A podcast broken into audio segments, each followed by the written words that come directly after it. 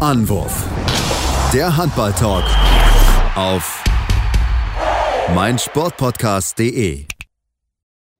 Hallo und herzlich willkommen zu einer neuen Ausgabe von Anwurf, eurem Handball-Talk auf meinsportpodcast.de. Mein Name ist Sebastian Mühlenhoff und ja, wir müssen über dieses verrückte Handballwochenende sprechen. Das Wochenende des Champions League Final Four, das große Knall zum Ende einer sehr langen, sehr spektakulären Saison und das Spektakel war auch am letzten Wochenende zu erkennen. Es war dramatisch, es ging heiß her, es wurde ja viel gekämpft, es gab Verlängerungen, sieben Meter werfen, knappe Ergebnisse und natürlich noch eine Sache, die das Wochenende so ein bisschen auch trübt, den, den Erfolg, den es dort gegeben hat und da wollen wir drüber sprechen und das meine natürlich leider deshalb heute wieder ein Experte meiner Seite, lieben Patrick Fitzgerald. Patrick. Hallo Sebastian, danke, dass du mich auch nochmal an diesem königlichen Post-Champions League äh, Weekend-Ekstase-Ausgabe-Format teilhaben lässt hier. Äh, nee, also ich hoffe natürlich, alle haben das Wochenende entsprechend handballerisch wirklich genossen, die sich damit beschäftigt haben und haben da auch sich die Zeit genommen, trotz des schönen Wetters in Deutschland da am Start zu sein und so viel Handball zu schauen, wie es möglich war. Weil, und direkt mal das Phrasenschwein befüllen, Sebastian, das war schon Werbung. Aber das war nicht so phrasige Werbung. Das war schon genau das, was Handball ausmacht. Von Minute 1 bis zu Minute 60 und das Ganze eigentlich viermal, wenn wir ehrlich sind. Und natürlich mit. Ja, dreimal. Das Spiel war selber jetzt nicht so spannend. Nein, aber natürlich von der Qualität meine ich, des Handballs auf der Platte, von den Akteuren auf der Platte, die da unterwegs waren, natürlich. Ähm, es war irre. Es war komplett irre. Und ich muss ehrlich sagen, in meiner internen Rangordnung war Magdeburg eigentlich davor auf Platz 4. Und jetzt haben sie das Ding geholt. Deswegen bin ich froh, dass du am Start bist, beziehungsweise auch am Start warst in Köln, zumindest am Sonntag, weil du natürlich die Expertise mitbringst und Töne mitbringst und du warst hautnah dabei bei diesem, man kann schon sagen, historischen Wochenende, oder? Was sagst du? Auf jeden Fall. Das glaube ich, das Wort, das trifft es eigentlich ganz, ganz gut. Ähm, was, es war, was so viel sportlich einfach an Themen damit dabei sind, das ist wirklich, ja, unglaublich. Meine Magdeburg haben jetzt diesen Titel am Ende gesichert, für die, die es noch nicht mitbekommen haben sollten. Ähm, Magdeburg ist Champions League-Sieger zum ersten Mal seit 21 Jahren. Damals war Bennett Wiegert Spieler. Diesmal hat er es als Trainer, Trainer geschafft, äh, ja, die, sich diesen Titel zu holen, war unglaublich stolz, ist ja direkt danach ins Publikum rein zur Familie. Also wirklich direkt nach Schlusspfiff ist direkt erstmal hochgesprintet. Ich habe mich gewundert, was da oben los war und sah den noch dann runterspringen, weil ich es auch erst gar nicht so mitbekommen hatte, weil alle Kameras irgendwie, die da in der Nähe waren, Handykameras auf ihn gerichtet waren, wie er dann für mich umarmt hat. Ähm, ja, mega coole Geschichte, mega, mega Sache, dass sie es geschafft haben, mit wieder hochdramatischen Spiel, auch schon in das, das Halbfinale, wo sie ja wirklich anderen doch gewesen gegen Barcelona. Ne? Was soll man sagen? Die haben die letzten zwei Final Four Turniere gewonnen, die haben eigentlich gefühlt nie verloren äh, in, den, in den letzten zwei Jahren der Champions League. Ich glaube, die letzte Niederlage war 2021 gegen Kielce. Ja, das ist schon eine ganz schöne Weile her.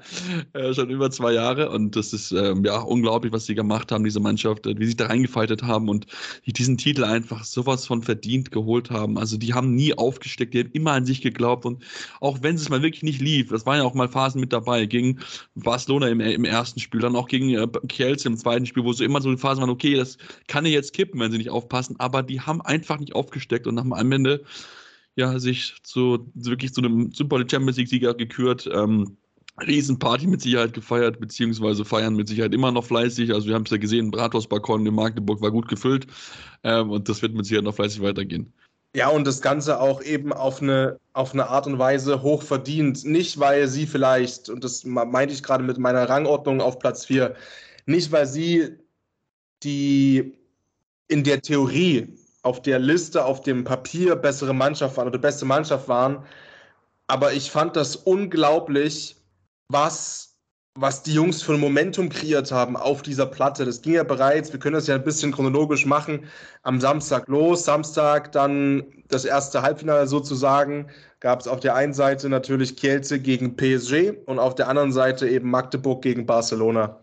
Und davor habe ich, wie gesagt, schon, also allgemein dieses Champions League Final Four war für Magdeburg ja bereits ein unglaublicher Erfolg. Als, als deutsche Vertreter da eben am Start zu sein, in Deutschland direkt, in Köln, auch das Land entsprechend zu vertreten, das war bereits eigentlich ein unglaublicher Erfolg. Und ich glaube auch, wärst du auf Platz 4 rausgegangen aus diesem Final Four, hätten sich trotzdem alle hingestellt und auch ein Bennett Wiegert hätte sich heute in den MDR gestellt, hätte gesagt, ey, die Saison, klar als Meister hast du den Anspruch vielleicht trotzdem irgendwo auch natürlich den Titel zu verteidigen und du hast auch den Anspruch natürlich, ähm, den Pokal zu holen. Alles gut, alles richtig. Aber ey, wir haben Champions League Final vorgespielt, Platz 4 überragend. Und jetzt, jetzt durch diese Mannschaftsleistung, durch so viele individuelle Geschichten, die es gab, von Christiansson, auch Portner, für den ich mich so unglaublich gefreut habe. Ähm, aber da kommen wir, wie gesagt, zum Sonntag dann noch dazu. Vor allem, wie der da auch das, das, das Spiel einfach entscheidet mit. Und es ist unfair, überhaupt irgendwelche Namen herauszuheben, weil man müsste alle herausheben, weil diese Mannschaftsleistung war so unfassbar krass. Und dann hast du eben Barcelona vor der Brust direkt am Samstag. Und im Normalfall, im Normalfall, du hast gesagt, läuft es seit zwei Jahren immer gleich ab. Aber es war einfach, ich will jetzt nicht schon schwärmen, aber es war einfach magisch und auf die absolute Spitze getrieben, das Ganze. Bis zum 7-Meter-Werfen. Ja, aber es ist wirklich, das, das, war, das war ja brutal spannend. Und ich meine, wenn wir uns diese auch allein diese Partie anschauen, was das auch da wieder für Wendungen hatte, ne? Du hattest diese schwere Verletzung von Gissi Christiansson kurz vor Ende der regulären Spielzeit, wo er sich verletzt, Schulter raus, ähm, die für Gefühl, okay, wenn wir ins Finale kommen, ist er vielleicht nicht mit dabei. Dann hast du diese Situation mit Michael Darmgard, wie er sich in diesen Wurf reinschmeißt, wo wir alle drüber reden, ist der im Raum, steht nicht im Raum. Ähm, ich meine, die TV-Bilder zeigen, dass er beim Wurf nicht im Raum steht, aber dann vielleicht danach, wo er den Ball noch in der Hand haben könnte, dann im Raum steht, dann ist die Diskussion, gibt es sieben Meter, Freiwurf, was auch immer. Das wurde auch heiß diskutiert, da gab es wirklich äh, Kontroverse auf beiden Seiten und da haben das gerade Barcelona und auch die spanischen Medien doch sehr echauffiert. Wie gesagt, die TV-Bilder zeigen, dass er vorher abspringt und die Frage ist halt, wenn er den im Raum steht, ob er dann noch den Ball hat, das kann man, den Bild, was jetzt Rasmus Beusen, habe ich auf Twitter gepostet hatte, kann man jetzt nicht zu 100% erkennen, weil halt, äh, ja, kannte den Ball noch in der Hand haben, aber keine Ahnung. Ich glaube, Jürgen Bitter hat, glaube ich, im Kommentar gesagt, der Ball wäre sowieso dem gegangen, warum springt überhaupt dazu? Aber gut, das ist im Endeffekt, das ist dieses Spiel einfach hat es auch ausgemacht. Und dann kommst du dann da auch irgendwie in dieses, in diese sieben Meter werfen rein. Ich glaube, beide haben sich nicht so sehr schwer getan, schon noch in der Verlängerung. Und dann, was, was dann, was dann äh, Barcelona da macht, im 7 Meter werfen, das kann ich nicht verstehen, dass du nach dem zweiten verworfenen 7 Meter mit dem Aufsetzer über den Boden, dann nicht eine andere Ansage der Mannschaft, Leute, das geht so nicht. Das glaube ich, haben drei auf, mit Aufsetzer übers Tor rüber gespielt. Also, sorry, bei so einem wichtigen Ding kannst du nicht so einen Scheiß erlauben. Also klar, natürlich, wenn du sagst, okay, vielleicht Torhüter macht ein Bein noch, kann ich es vielleicht verstehen, aber dann musst du cleverer agieren und dann nicht mit so viel Druck machen. Dann das bringt ja nichts im Endeffekt. Also ähm, das war schon wirklich ja sehr, sehr kurios. Diese Geschichte mit Dika Mem, der sich verletzt hat, dann wieder reingekommen ist, irgendwie für ein, äh, ein Spiel so, dann wieder rausgegangen ist, dann den sieben Meter wirft, dann verletzt gar nicht mehr spielt im Spiel um Platz drei. Also es war wirklich ein verrücktes sieben Meter werfen, verrücktes Spiel und dann Mike Jensen, der diesen entscheidenden Ball dann pariert. Also ähm, man muss wirklich sagen, Magdeburg hat alles reingegeben, hat wirklich total gefeitet. Und ich bin ganz ehrlich, ich von Barcelona, von der Leistung war ich schon etwas enttäuscht, da habe ich viel mehr erwartet. Die haben sich unglaublich schwer getan, hatten gar keine Ideen, haben überhaupt nicht mal irgendwie diese ganze Qualität, die sie im Kader haben, wirklich zum Vorteil ausnutzen können. Bennett Wiegert hat definitiv das Trainerduell ganz klar für sich entscheiden können. Und ähm, ja, dann gewinnst du halt auch mal so ein Ding. Und das ist, glaube ich, einfach gewesen, wenn du Barcelona schlagen kannst, dann bist du, auch wenn dann Kielce oder Paris kommt, da bist du schon auch so ein kleiner Favorit, weil du halt einfach dann alles schlagen kannst, weil halt beide Teams auch in den letzten Jahren jetzt nicht unbedingt viel was gerissen haben, beziehungsweise Paris noch gar nichts gerissen hat in Köln. Und ähm, ja, sie haben es am Ende dann, ja, schaffen können. Das ist wirklich, es ist unglaublich, wie sie dieses Spiel schon haben gewinnen können. Das ist halt genau das Ding, ne? dass du eigentlich, wie gesagt, reingehst in das Final Four mit, okay, hey, wir genießen das, wir saugen das auf, wir haben kompletten Anhang mit dabei hier. Ein Flügel in dieser Scheißarena, der gehört nur uns. Draußen, wobei die Kielce Ultras, ganz ehrlich, that's my type of fans. Ja, so. Alter, die, die haben richtig abgerissen. Die, waren so, die haben natürlich sich da draußen auch schon am Kölner Dom ein abgezündet, ja, und haben da Pyrotechnik-Partys gefeiert, wo ich dann sage, ha, geht mir das Herz auf. Ähm, aber du hast viele Fans mit dabei natürlich. Du, ich sag, ich wiederhole mich, aber du, du genießt es. Du willst es einfach genießen und dann gewinnst du gegen Barcelona. Und das, genau wie du sagst, dann entsteht, ich glaube kaum, dass dann, in, also interne hundertprozentig nicht, kann ich mir nicht vorstellen, dass dann Bennett Wiegert sagt, oh, jetzt sind wir aber Favorit gegen PSG oder gegen Kielce. Nein, aber bei den, Team macht, bei den Teams macht das was, weil die haben, also 100 Prozent gehe ich davon aus, dass Kielce und PSG, da können die noch so oft vorher sagen, wir bereiten uns erstmal auf Gegner Nummer 1 vor, ja komm, leck mich doch, bla bla bla bla bla. Du hast immer einen Blick aufs Finale. Das ist doch, das ist doch normal, das ist doch menschlich, das ist ja auch in Ordnung. Ja. ja. Da hat sich keiner auf Magdeburg vorbereitet. Da war im Kopf 100% so bei einem Andy Wolf, alles klar, wir bügeln Paris aus der Halle raus und dann morgen Barcelona. Da hat Magdeburg. Wollte mit sich das Rematch aus dem letzten Jahr einfach. Ja, also, sie wollten die Revanche. Genau, das kommt auch noch mit dazu.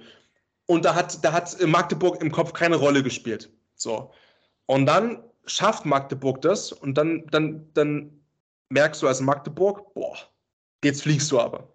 Und gleichzeitig kannst du als Kielce oder als PSG dich durchsetzen, in dem Fall als Kielce, kommst dann rein ins Finale und triffst A auf einen Gegner, der dich überrascht, weil du dich auf den 100%, und das ist jetzt nur eine Meinung, das ist keine Faktenbasis, aber meiner Meinung nach 100% nicht so vorbereitet hast wie auf den anderen. Und das Zweite ist, du weißt, dass die Jungs gerade was geschafft haben am Tag davor, was seit zwei Jahren keiner mehr geschafft hat. Und du in Form von Kielce am Tag, äh, äh, im Jahr vorher auch nicht. Und das macht was mit dir. Definitiv, definitiv. Also ich meine, das, das hat definitiv was mit dir gemacht. Ich fand aber Kelce trotzdem, also die haben 47 Minuten waren sie für mich die leicht bessere Mannschaft. Vor allen Dingen, was halt der große Faktor war, sie hatten halt den Torhüter. Sie ja. hatten halt Andy Wolf. Das muss man einfach ganz, ganz klar sagen. Andy Wolf hat, hat sein Team nach vorne getragen, hat immer dafür gesorgt, dass der Mannschaft in Front bleibt, dass immer diese, ja, Magdeburg kam nie mehr als halt zwei Tore halt dran. So, und dann kommt halt diese, dieser Schockmoment, über den wir nachher auch noch reden wollen. Ähm, und dann hast du 20 Minuten Pause und dann, dann kippt diese Partie komplett in die andere Richtung. Magdeburg macht diesen Ausgleich, ist da, volle Pulle und ähm, ja, gewinnt am Ende diese, diese Partie nach der Verlängerung. Ähm, auch da können wir noch in der Verlängerung drüber reden. Marco Besiak steht für mich im Raum bei der Situation, wo sich das bei der ersten Situation ein bisschen wieder Beweis gibt. Ich glaube, irgendjemand hat geschrieben, das war schon vorher fünf Schritte, bevor er in den reinläuft. Das, ich habe es nicht, wie gesagt, ich habe es halt in der Halle nicht so wahrgenommen, weil ich halt, ich habe halt nur ein bisschen über das TV-Bild dann rechts neben mir irgendwo gesehen, okay, der steht im Raum. Aber ich habe da nicht auf Schritte geachtet oder so. Deswegen ähm, kann es natürlich dann sein und dann, ja, äh, das war dann einfach, ja, verrückt, dass, dass sie das doch gewinnen können. Dann gibt es nur diesen Freiwurf. Da gab es auch eine Diskussion, sieben Meter oder nicht sieben Meter. Das, da weiß ich wirklich gar nichts mehr. Da bin ich mir auch total unsicher, ob das sieben Meter oder Freiwurf war. Aber ähm, das war schon, es, es, war ein unglaublich wildes Finale. Und sie haben es auch einfach verdient gehabt. Sie haben sich so reingefaltet, die haben alles gegeben. Und ähm, ja, es ist einfach, es muss einfach sagen, Kölner Lanxess Arena hat einfach die geilsten Handballgeschichten, die es gibt. Ich war, das, letzte Mal Kölner Arena, wo ich dabei war, war dieses Spiel, wo Kielce mit neun Toren Rückstand gegen Westbrem zurückliegt, zwölf Minuten verschlossen, diese Partie drehen und am Ende den Titel sich holen. Will ich nie vergessen, das war das verrückteste Spiel, was ich je gesehen habe, weil Westbrem sicher im Finale war, alle geschont haben. Einmal drehen die Polen komplett auf, drehen einfach 180 diese Partie und gewinnen am Ende den Titel. Also das ist einfach, Köln schreibt Geschichten, das kannst du dir einfach nicht vorstellen. Wir haben es ja auch beim Pokalfinale vorher schon gesehen, ne, diese Saison. Also das war ja auch verrückt. Ich wollte gerade sagen, genau das Ding. Ähm, das haben wir ja auch schon unter der Saison gesehen. Ähm, auf, auf deutscher Vereinsebene sozusagen, was da passieren kann einfach. Und auch die Nationalmannschaft hat da schon Spiele gespielt. Spektakel pur. Also ist eine geile Adresse. Und ja, nächstes Jahr, wir haben es ja versprochen, du warst alleine da, Sebastian, ne? Ähm, wir haben in der Gruppe schon ausgemacht, nächstes Jahr sind wir alle, ist alle Pflicht, dass alle da sind. Wir haben uns, glaube ich, alle in den Arsch gebissen, dass wir am Samstag nicht da gewesen sind. Robin war beim Erstligisten Eisenach, zumindest in der Stadt, äh, nicht beim Erstligisten selbst, aber in der Stadt Eisenach. Ich war ein bisschen weiter östlich von Eisenach, in Weimar, habe Sendung gehabt, zwei Tage lang, habe quasi auch mich zwischen The Zone und Teletext und Twitter hin und her bewegt und haben uns da rumgesuhlt in den Bildern und Eindrücken, Sebastian, die du reingeschickt hast in die Gruppe. Äh, ja, also es ist natürlich, also einfach brutal. Also ich konnte es auch gar nicht glauben. Ich musste mich auch wirklich kurz zusammenreißen, dass ich jetzt die Moderation nicht voll reinreiße, die ich so hatte, weil ich musste ja noch mittendrin mal so ein bisschen halbwegs normal über Wetter und Verkehr reden.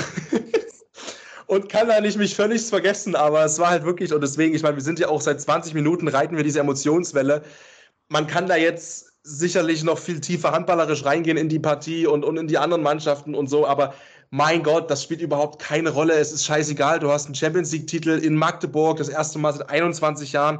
Total überraschend überhaupt reingekommen in dieses Final Four. Ähm, am Anfang der Saison haben wir noch drüber gesprochen, oh, Magdeburg jetzt neue Belastung mit Champions League parallel dazu, oh, das wird schon schwierig und Gruppenphase ging auch nicht so easy vonstatten, wie wir es. Und jetzt es ist alles egal. Wir sitzen hier und haben einfach einen Champions League-Sieger an der Elbe beim Handball, was ich mir auch beim Fußball bald wünsche in Dresden. Ähm, Aber ein langer Weg dahin. haben wir alle gelacht. Ja, naja, also der schnellste Weg wäre wahrscheinlich, naja, DFB-Pokal mal gewinnen, dann bist du in der Europa League und dann sollst du die mal gewinnen, dann bist du, naja. Ähm, aber ja, wie du halt sagst, es ist, es ist einfach total verrückt gewesen und es war super eng. Am Ende war es durchs Kollektiv halt wirklich hoch, hoch verdient und ich würde vorschlagen, wir machen erstmal ein kleines Päuschen auch als thematischen Break, weil wir natürlich noch über eine Sache sprechen müssen, die auch passiert ist, die das alles ein bisschen überstrahlt hat. Nichtsdestotrotz, die ja einfach beschissen ist, brauchen wir auch nicht schönreden, aber äh, dazu gleich dann mehr hier bei Anwurf eurem Handball-Talk auf meinsportpodcast.de. Wie baut man eine harmonische Beziehung zu seinem Hund auf? Puh, gar nicht so leicht. Und deshalb frage ich nach, wie es anderen Hundeeltern gelingt, beziehungsweise wie die daran arbeiten. Bei Iswas Dog reden wir dann drüber. Alle 14 Tage neu mit mir, Malte Asmus und unserer Expertin für eine harmonische Mensch-Hund-Beziehung, Melanie Lippisch. Iswas Dog mit Malte Asmus. Überall, wo es Podcasts gibt. Und schon sind wir wieder da bei Anwurf eurem Handball-Talk und natürlich gibt es ein schweres Thema, über das wir sprechen wollen, wollen aber erstmal natürlich noch Ehre, wem Ehre gebührt, die hören, die es wirklich auch verdient haben, zu Wort zu kommen.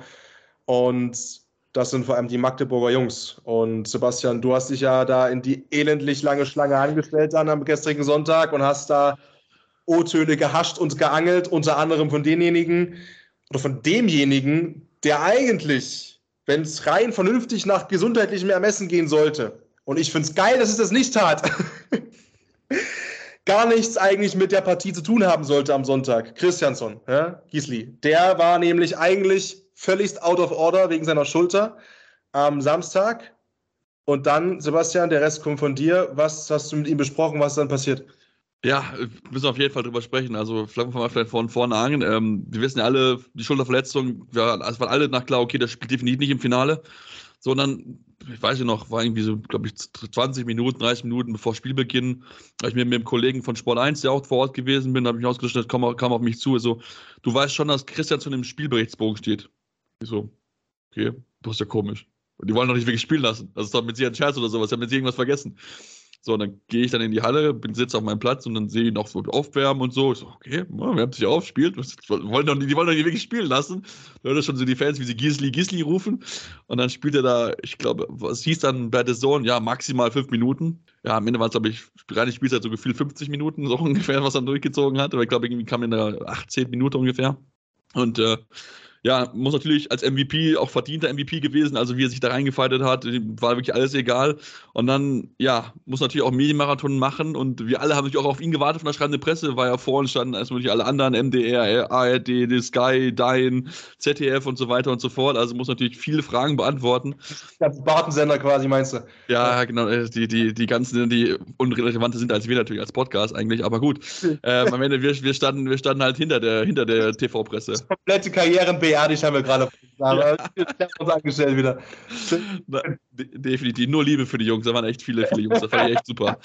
Äh, auch übrigens äh, fand ich auch ganz cool. Bobby Schagen für den niederländischen Handballverband war auch, da fand ich auch ganz cool als Pressevertreter.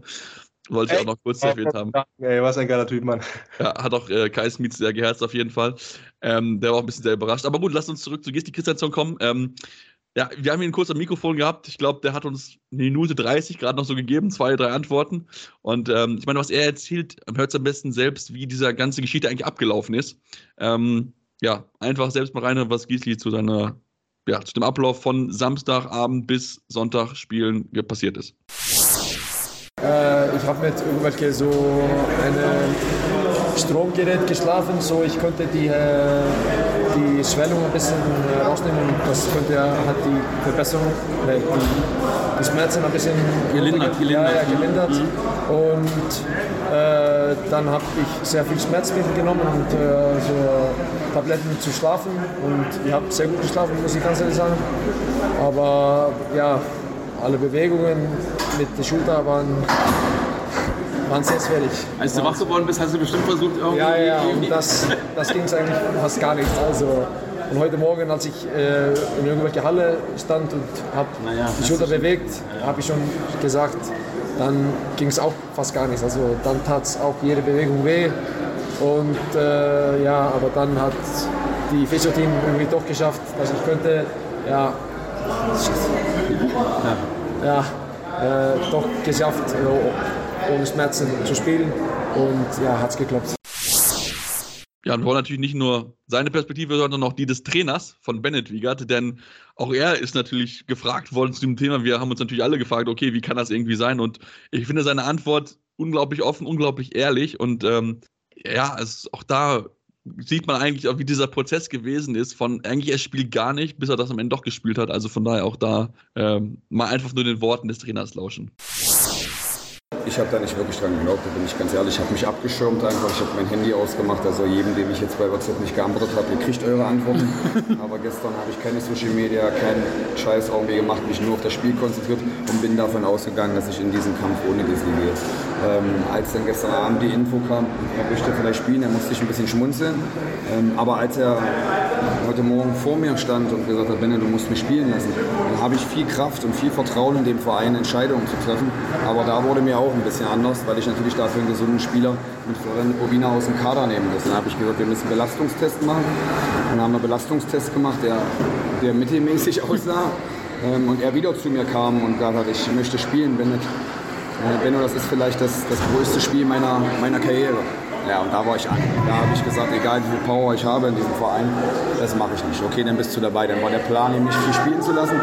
Ähm, und dann kam aber der Gedanke auf, zu sagen, hey, wir sind eh all in, die ganze Saison drin und wir wissen, dass er in die OP muss und äh, was haben wir jetzt noch zu verlieren? Wenn wir das jetzt irgendwie für uns nutzen wollen, eine Verletzung kassiert zu haben an diesem Wochenende und dann ohne was dazustehen, ohne Gisli Christiansson monatelang in der nächsten Saison dazustehen, dann wollen wir dafür was mitnehmen. Und dass, dass, dass diese, diese, diese Geschichten nur der Sport schreibt, ich glaube, das wissen wir alle, dafür können wir tausend andere Sachen, ob das artfremde Sportarten sind. Wir wissen alle, äh, was denn der Sport für Geschichten und dann, dass er noch MVP wird und wie er es macht und so. Ich freue mich so sehr für ihn, weil ich weiß auch, welche anstrengende Zeit jetzt auf ihn zukommen wird, weil das absolut kein Typ ist, der Handballspiele hinter der Bank gucken kann. Ja, was, was soll man sagen? Also natürlich klar, bei Gisli Christen kann man reden, ja, Schmerztabletten, Schlaftabletten, äh, ja, okay, Doping, vielleicht irgendwie Thema, keine Ahnung, aber... Ähm, und allem, also, das ist das offiziell kommunizierte. Es gibt Verletzungen, Sebastian, das wissen wir beide ganz genau. Wir beschäftigen uns im Bereich Sportjournalismus mit vielen Dingen, sind schon eine Weile hier am Start. Ähm, am Start. Wir haben beide auch Privatkontakt zu Profisportlern und Profisportlerinnen. Also bei solchen Verletzungen und Thematiken, da hast du auch mal schnell. Ich, und ich weiß es nicht. Ich weiß es nicht. Ich stelle nur Fragen, ja, bevor jetzt jemand sagt, ha! Der Patrick hat gesagt im Anruf, ich habe gar nichts gesagt. Ich stelle nur Fragen. Ich stelle nur Fragen. Wir haben es bei Pat Mahomes gesehen und wir haben auch schon drüber gesprochen, im Super Bowl zum Beispiel.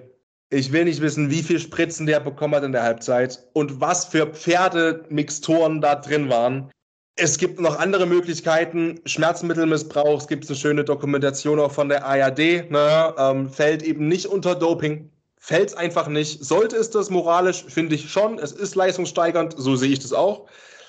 Aber es ist okay. Aber zumindest in dem Fall entzündungshemmend. Genau. Und ne, wie gesagt, also ich meine, es ist ja eine Leistungssteigerung, weil du von deinem normalen körperlichen Empfinden her eigentlich nicht die Leistung gerade bringen kannst, wie wenn du keine Schmerzen hättest. Und wenn du das künstlich zuführen musst, um keine Schmerzen zu haben, ist es nach meiner Definition eine Leistungssteigerung. Aber darum geht es ja gar nicht. Ähm, also ich glaub, das ist eine gängige Praxis, das machen alle. Genau, Punkt, macht jeder, Punkt. So. Und ähm, in jeder Sportart.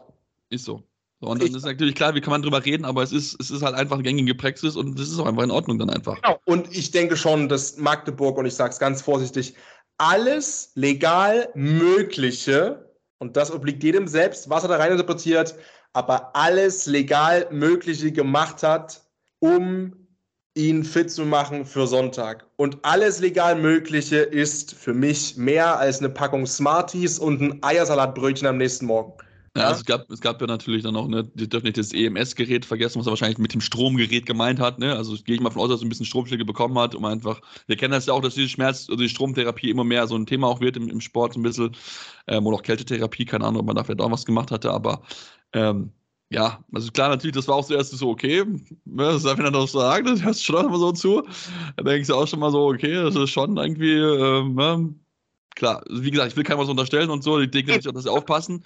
aber alles im legal möglichen Rahmen, ja. aber diese Mittel ausgeschöpft. Und ich glaube persönlich nicht, dass die Mittel mit hier, friss mal eine Ibu 400 ausgeschöpft sind. Das wollte ich damit nur sagen. Ja, es gibt noch andere Sachen, die man einnehmen kann, die man verabreicht bekommen kann, die man, whatever. Ich, ich stelle nur Fragen, Sebastian. Ja, ja natürlich. Natürlich, definitiv. Und ähm, Geschichte nicht weniger geil. Vor allem auch diesen einen Wurf, den er dann nimmt mit dem schwachen Arm. Also, ah, es passt zum Gesamtbild einfach. Es passt zum Gesamtbild dieser Magdeburger Truppe an dem Wochenende.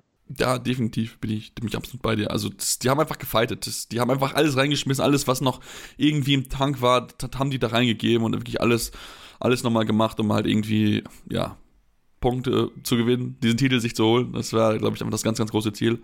Und ähm, ich habe gleich nochmal ein bisschen längeren Teil nochmal ein paar Stimmen. Ich habe nochmal beispielsweise mit Michael Damgard-Lamm gesprochen, den wir gleich nochmal hören werden, definitiv. Ähm, und auch noch ein bisschen von Nikola Portner, der wirklich auch leer gewesen ist. Er hat gesagt, ich, ich bin so überflutet gerade mit meinen Emotionen, Leute. Ich, ich kann da sogar jetzt richtig was ausreden. Das war wirklich so. Es war irgendwie, glaube ich, sieben Minuten, wo wir da standen mit ihm und das war irgendwie so, er hat sich so unglaublich schwer getan, Fragen zu beantworten, weil er irgendwie so wirklich emotional so komplett fertig einfach gewesen ist. Und es war für ihn nochmal so wirklich dieses, nochmal mehr als was er ja auch schon im letztes, also er hat ja schon mal den Titel gewonnen gehabt, was ja nochmal noch mal irgendwie mehr gewesen ist für ihn. Und äh, es war einfach, er hat gesagt, es war so Belohnung für so eine verliebten Saison. Ich hatte auch nochmal die Frage gestellt, weil natürlich er, wir hatten es ja gesagt, erste, er war ja, hat angefangen, hat nicht so gut gespielt, dann kam mal hat auch nicht überragend gespielt und dann hält er auf einmal in der wichtigen Phase, hält Portland wichtige Bälle, um halt seine Mannschaft zu unterstützen, dafür zu beizutragen, dass man in die Verlängerung kommt, dass man dort auch in Führung geht und so. Also von daher, ähm, ja, un unfassbar spannend. Ich möchte aber vielleicht, um das Thema jetzt mal SC Magdeburg abzuschließen und nochmal einen kleinen Blick dann auch auf Paris zu werfen, denn für mich ist Paris natürlich auch eine Mannschaft, über die wir reden müssen. Keine, Mann, kein, zum ersten Mal, seitdem ähm, sie beim Final Four dabei sind, keinen Sieg geholt, sonst waren sie mindestens immer Dritter, diesmal verloren gehabt und ähm, ich hatte mit Yannick Krehn danach gesprochen. Wir kennen ihn aus der Bundesliga SC Magdeburg und ähm, das war natürlich dann noch vor dem Finale, deswegen so eine Frage mit dabei zu Magdeburg. Ähm, aber er hat das schon auch deutlich gewollt. Ich habe auch mal ein bisschen gefragt, was er sich so vorstellen kann, warum einfach diese schwarze Serie ist. Aber hört einfach mal selbst rein. Und dann will ich sagen, machen wir eine kurze Pause. Dann gibt es noch ein paar mehr äh, von mir eingeleitete Interviews, O-Töne von verschiedensten Protagonisten. Und ähm, ich glaube, danach reden wir mal über das, was mich wirklich noch bis heute wirklich noch komplett in den Knochen drin steckt. Na hier klein, gleich bei Anruf eurem Handball-Talk dann auf meinsportpodcast.de. Ja, wie angekündigt, wollen wir euch jetzt natürlich noch ein paar Stimmen von dem Event liefern, von diesen wirklich zwei unglaublichen Tagen, die es dort gegeben hat. Wir wollen mal anfangen mit dem Siegertrainer Bennett Wiegert, ähm, der ja, sich einer wichtigen Frage stellen musste. Ja, lass uns anfangen. Äh, zwei Tage, zweimal großes Drama am Ende der Titel. Wie zufrieden bist du mit deiner Mannschaft? Geile Frage. Äh, ja, ich bin nicht nur zufrieden, ich bin super stolz. Ähm, als Drama habe ich es nicht empfunden, weil das war ein Spiegelbild der Saison, was wir jetzt gerade geliefert haben. Wir waren komplett drin und ich wusste, was. Äh, du, Emmy ist jetzt damit dran. Ja? Ähm, ich habe einfach den Glauben gehabt, dass wir es äh, machen können, auch wenn es natürlich immer schwieriger wurde, wenn du in den Rückstand daher rennst. Aber wir waren das irgendwie gewohnt in der Saison über. Und Kielce vielleicht weniger. Ich hatte das Spiel noch im Kopf, was ich live geschnitten habe in unserer Kabine, dass Paris auch die Chance hatte, äh, mit einer Führung kurz vor Schluss nochmal ranzukommen. Und äh, ich wusste, dass wir das Momentum bekommen. Wir müssen es nur greifen. Und das haben wir, das haben wir dann getan. Und wir haben es nicht wieder abgegeben. Und dann kam erst eher vielleicht so das Kribbeln bei Kielce auf als bei uns. Und wir wurden, wir wurden in unserem Tun und unserem Handeln immer sicherer. Ja, das war Bennett Wiegert wie gesagt, mit ein bisschen Augenschmutz natürlich die Frage bedacht, ist ja klar, weil ich mir genau gedacht habe, dass natürlich sehr super stolz ist, aber wir wollen natürlich ein bisschen auch, äh, ja, ein bisschen kitzeln. Ähm, ja, lasst uns dann den Weg bleiben auf die Spieler, die wir natürlich auch am Mikrofon hatten. Angefangen mit Michael Darmgard, der auch eine wichtige Rolle eingenommen hat äh, in der Mannschaft, der wichtige Tore erzielt hat. Und ähm, ich hatte ihn am Mikrofon, am Ende dann raus noch mit dem Kollegen Christian Chef von Handball der auch noch eine wichtige Frage stellte, die ich einfach mit dabei einfach lasse, damit ihr auch einfach Bescheid wisst, worum es dort genau ging. Und äh, ja, er war mega glücklich, wie ihr euch alle vorstellen könnt. Ja, erstmal Glückwunsch zum, äh, zum Erfolg. Ähm, nehmen Sie uns mal mit durch diese zwei Tage. Das war ja, ja viel Achterbahn, viel Drama, aber am Ende ist der Titel da. Ja, darum waren wir hier, um äh, das Champions League zu gewinnen. Äh, jetzt haben wir einfach eins, das ist nicht so schlecht. Ja, es ist ja schon das zweite Mal, dass ihr in Köln mit dabei gewesen seid. Ihr habt ja schon das Pokalfinale vorher hier gespielt gehabt. Ähm, habt ihr irgendwie noch was vorher geändert gehabt, weil es ja dann im Finale dann nicht ganz gereicht hat? Oder, oder war die, die Herangehensweise selber, wir wollen hingehen, um den Titel zu gewinnen? Äh, nee, aber einfach die Halle zu kennen, die, die, die, die Gefühl hier so wäre, das, das hat uns viel geholfen. Äh, natürlich war das äh, sehr hart, das äh, Pokal zu verlieren gegen Rheiniger Löwen, aber da haben wir nicht das Glück gehabt, haben wir gestern gegen Barcelona gehabt in der 7 Meter. Da waren ein paar Assoziationen da, wo wir haben in der 7 Meter gestanden. Was, was unser Torwart da hat gemacht, ist unglaublich. Äh, das war, das war Wahnsinn. Die haben uns da gestern die Situation gerettet und heute und auch gestern haben wir einfach gezeigt, was wir haben über die letzten paar Jahre aufgebaut, äh, zusammen als Mannschaft. Äh, und auch könnte Beso, Mike und äh, Piotr so ein Ende geben. Äh, da bin ich eigentlich nur glücklich dafür. Das freut mich sehr, dass wir können so weiter schicken. das ist hart, aber geht's weiter und nächstes Jahr haben wir genauso große Ziele wie dieses Jahr und wir werden sehen, was kommt. Mhm. Wenn wir jetzt aufs Finale drauf schauen, das war natürlich auch schwierig. Christiansson spielt das, spielt er nicht. Also es ist fast ganz durchgespielt gefühlt. Ähm, wie weit hat er natürlich noch nicht einen Schub gegeben, dass er, obwohl er eigentlich angeschlagen ist, die Zähne zusammengebissen hat und diese Mannschaft angeführt hat? Äh, was Gisli macht und schafft manchmal ist äh, unglaublich und dass er, was er hat, Schmerzen gehabt, ich habe keine Ahnung, wie viel Schmerzen er gehabt, gehabt heute. Äh, aber unglaublich, dass er, dass er kommt rein und macht so ein Finale wie heute, äh, macht das Arbeit für uns alle auch äh, einfacher. Äh, die 1 gegen 1 Familie ist einfach Wahnsinn, ja, wissen wir alle. Äh, die Tempo, alles natürlich jeder, jeder Faktor, das wir könnte bekommen, was er gebracht, gebracht und auch der Leistung von, von der Abwehr, von der Torwarte, von alles, haben uns alles geholfen. Äh, und wir zeigen einfach, welche Mannschaft wir sind. Das, äh, diese Wochenende, das ist, ich bin stolz, sehr stolz. Ihr macht so ein bisschen Eindruck nach dieser dramatischen Pause, die es ja dann gab, kurz vor Ende der regulären Spielzeit, hat euch nochmal so, so, so einen Push gegeben, der kam raus, weil ihr noch mal ein bisschen mehr on vorher habt den Ausgleich erzielt gehabt. Was habt ihr in dieser Zeit gemacht? Wie seid ihr auch fokussiert geblieben, um das drumherum nicht auf euch einwirken zu lassen? Äh, natürlich ist das eine sehr schwierige Situation und ich hoffe nur die, die beste für die Person. Äh, aber für, als Spieler ist, ist das natürlich sehr hart, aber wir, wir haben alle in unsere Augen geguckt und gesagt, hey, wir wagen das Scheiße hier. Ähm, das haben uns einen kleinen Break gegeben. Äh, und wie gesagt, ich hoffe nur die, die Beste. Ich weiß noch nicht, äh, was passiert ist. Und äh, alle meine Wünsche und Gefühle geht, geht für die Person da. aber ich hoffe auch, dass, dass er sehr viel, so sehr schnell Hilfe bekommt. das war sehr wichtig. Und dann es ist einfach eine schwere Situation zu analysieren, finde ich, weil ja, man wäre ein bisschen kalt, man weiß nicht, was passiert, man weiß, weiß nicht, wie lange Zeit man sollte warten. Und ein Ding ist, man muss Fokus am Finale haben und ein anderes ist, man, man einfach hofft, äh, das Beste für, für, für, für diese Unfall. Mhm. Wie zufrieden bist du selbst mit deiner Leistung über diese vergangenen zwei Tage? Würdest du sagen, du hast ein gutes Final Four Turnier gespielt? Äh, auf jeden Fall. Äh, gibt ganz wenige Situationen, ich würde ändern. Äh, manchmal äh, halt die Torwarte einfach, äh, aber wir spielen Champions League und das ist, äh, wo alle die besten äh, Handballer sind und ich bin auf jeden Fall sehr, sehr zufrieden, was wir haben geschafft, was ich habe geschafft.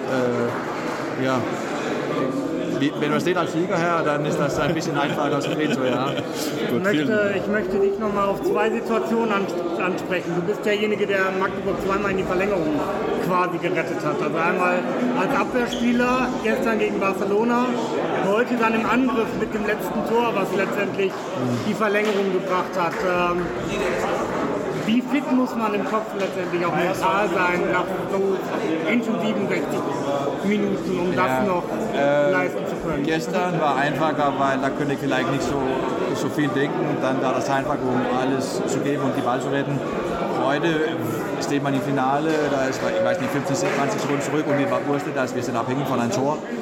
Ähm, aber dafür durch mein Alter, durch meine Erfahrung, habe ich gelernt in meinem Leben, da gibt es harte und schwere Situationen, als da ein Tor zu machen. Manchmal klappt das, manchmal nicht, aber ich war einfach bereit und mein Kopf war komplett frei und das war das nur wegen, wie gesagt, was man hat im Leben äh, erfahrt.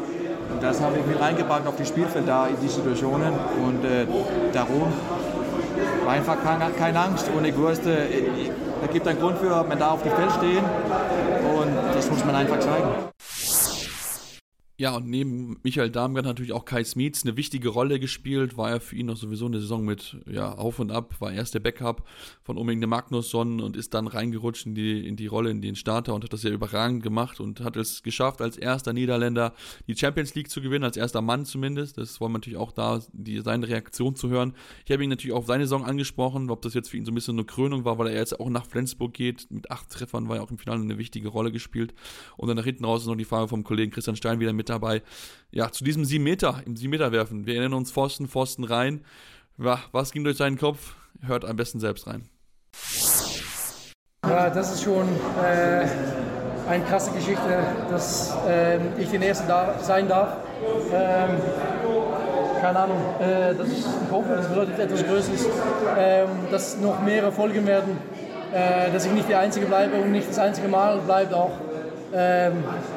Da bin ich sehr, sehr stolz drauf, dass ich das geschafft habe äh, als erster Holländer und nochmals einfach sehr stolz und sehr, sehr froh, dass, dass wir es äh, geschafft haben.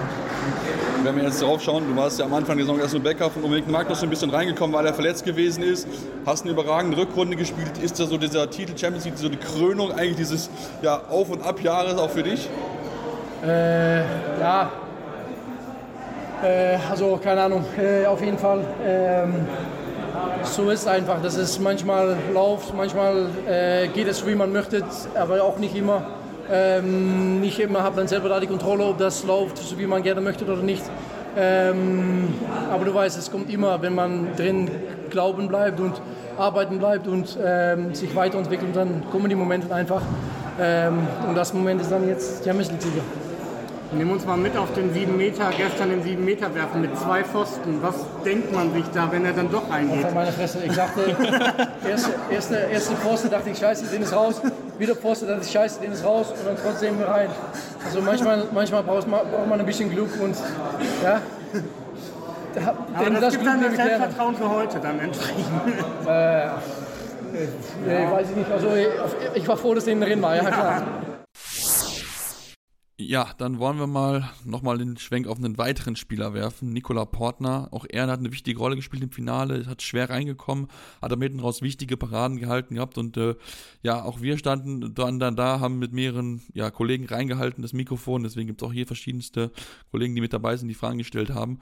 Und äh, ja, ja, ich glaube, man hört es ganz gut, dass er einfach überwältigt ist von den Gefühlen und äh, dass ihm manchmal auch so ein bisschen so die Sprache einfach fehlt, weil er dieses, dieses Gefühl einfach noch nicht so realisieren konnte, diesen Erfolg, den die Mannschaft geschafft hat. Ähm, aber hört am besten selbst, wie er das Spiel einschätzt, wie er seine Zeit bei Magdeburg eingeschätzt hat. Also da sind viele tolle auch Anekdoten mit dabei zu der Pause, zu, dem, zu der Phase, nachdem sie Barcelona geschlagen haben, was er gesagt hat, dass die Mannschaft, die Barcelona schlägt, gewinnt die Titel. Genauso ist es passiert. Kannst du es schon in Worte fassen? Nee, kann ich nicht. Wahnsinnig, wahnsinnig. Also auch für mich, also wenn ich, wenn ich nur über die, über die ganze Saison denke, was wir erlebt haben, was wir, wie wir gespielt haben, die Probleme, die wir hatten mit Verletzungen und so. Also wir waren ein, an einem Zeitpunkt gekommen, wo Yves und Benno äh, ja. vor mir in der Verteidigung standen, also weil wir zu wenig Spieler hatten ja, im Training. Und, äh, und jetzt einfach so hier zu stehen. Für mich persönlich erstes Jahr Magdeburg, erstes Jahr Deutschland, äh, so anstrengend, aber dass, dass wir es geschafft haben, so, das, ist, das ist, ist unglaublich. Ich, ich, ich, es, es tut mir leid. Was ging dir im letzten Angriff so vor, als die Bohlen nochmal den Ball hatten oder als Tierchen nochmal den Ball hatte und hätte nochmal ausgleichen können? Ja, nicht keinen 7 Meter werfen? Oder hättest du Bock gehabt? Ich war mir davon überzeugt, dass ich den Ball halte. Aber Saugi hat den letzten Ball geblockt. Ja. Deswegen äh, bin ich ein bisschen sauer. nee, Spaß beiseite. Aber äh, nee. Äh, wir haben, äh, was war das? Ich muss mich äh, korrigieren. Aber ich glaube, das fünfte Mal Verlängerung gespielt diese Saison. Ja. Kleine Anekdote gestern in der Kabine, also in der Kabine habe ich gesagt, okay Jungs, äh, viermal Verlängerung ist okay. Wir holen uns das Ding morgen äh, auf eine bessere Art und Weise mit wenig Dramatik. Und hat, danach hat jemand das gesagt, also ich weiß nicht wer, aber das kann der erste M nicht. Es muss Drama sein, es muss Probleme, es muss gehen, ja genau. Und äh, es kam wirklich so raus. Also, äh, ja, ja äh, jetzt stehen wir da äh, zum vierten Mal in der Vereinsgeschichte SWS Europameister. Würden Sie Ihre eigenen Leistungen bewerten? Ich meine, das war auch. Die Ja. Torhüter sind jetzt beide schwer reingekommen Ja. und dann kam es dann einmal rein, dann haben sie wirklich auch wichtige Bälle gehalten hinten raus. Ja, das ist so. ähm, Das habe ich auch vorher also für eure Kollegen gesagt. Das ist, äh, das, ist das Torhüterleben. Äh, Egal wie du spielst, äh, am Anfang, egal wie das läuft, äh, du weißt, dass du mit einer Parade, zwei Paraden äh, das Spiel komplett äh, drehen kannst, kannst und kippen kannst. Und ich wusste, okay, ich bin auch würde ich mich persönlich bezeichnen als jemand, der ziemlich ruhig ist. Und äh, ich habe mein Spiel vorbereitet und äh, ich wusste, okay, äh, bleib ruhig, Nico, die Würfe werden kommen, das, was du vorbereitet hast, aber und da wirst du stehen und äh, du wirst es schaffen. Ähm, so, ja, probiert so mental mich äh, selber, selbst, selber zu motivieren und äh, ich habe das gestern mehr oder weniger auch so erlebt. Ähm, natürlich, okay, ich habe das Spiel nicht angefangen, aber ich wusste, wenn ich reinkomme, jetzt kann, kann die Balance kommen und äh, Gott sei Dank äh, ist mir auch, äh, auch äh, heute am Schluss gelungen, ein paar, paar, paar Bälle zu halten. Es gab ja diese, diese längere Pause wegen, wegen diesem schweren, schweren Unfall, der dort passiert ist bei Haben den Journalisten. oder nicht? Was? Haben wir News? Ich habe noch Nee, nichts, bisher noch, noch nichts. Ähm, wie, wie geht man da als, oder wie sind Sie als Mannschaft damit umgegangen? Da, weil da muss man ja irgendwie versuchen, ruhig zu bleiben, den Kopf zu bewahren, weil es sind immer noch 10 Minuten zu spielen. Es geht ja immer noch, auch wenn das Sport im Hintergrund steht, aber immer noch irgendwie um den Titel. Ja, natürlich. Und ich glaube, also, es war die richtige Entscheidung, also, da, dieses Spiel äh, zu unterbrechen und find, fand ich auch sehr gut. Und, äh, aber, aber Sully hat es gesagt, im Timeout da hat er gesagt, okay Jungs, jetzt kommen die besten zwölf Minuten unseres Lebens und äh, wir haben uns eben zusammengefasst und äh, ich glaube an diesem Zeitpunkt, weil wir sind mit einem Tor oder zwei hinten, äh, sowas zwei hinten, ja. aber wir haben den Ball und genau da fängt es an. Danach äh, irgendwie das Momentum war für uns und dieses Spiel, äh, ja, wir haben es gekippt, äh, gedreht und äh, was soll ich sagen? Glückwunsch.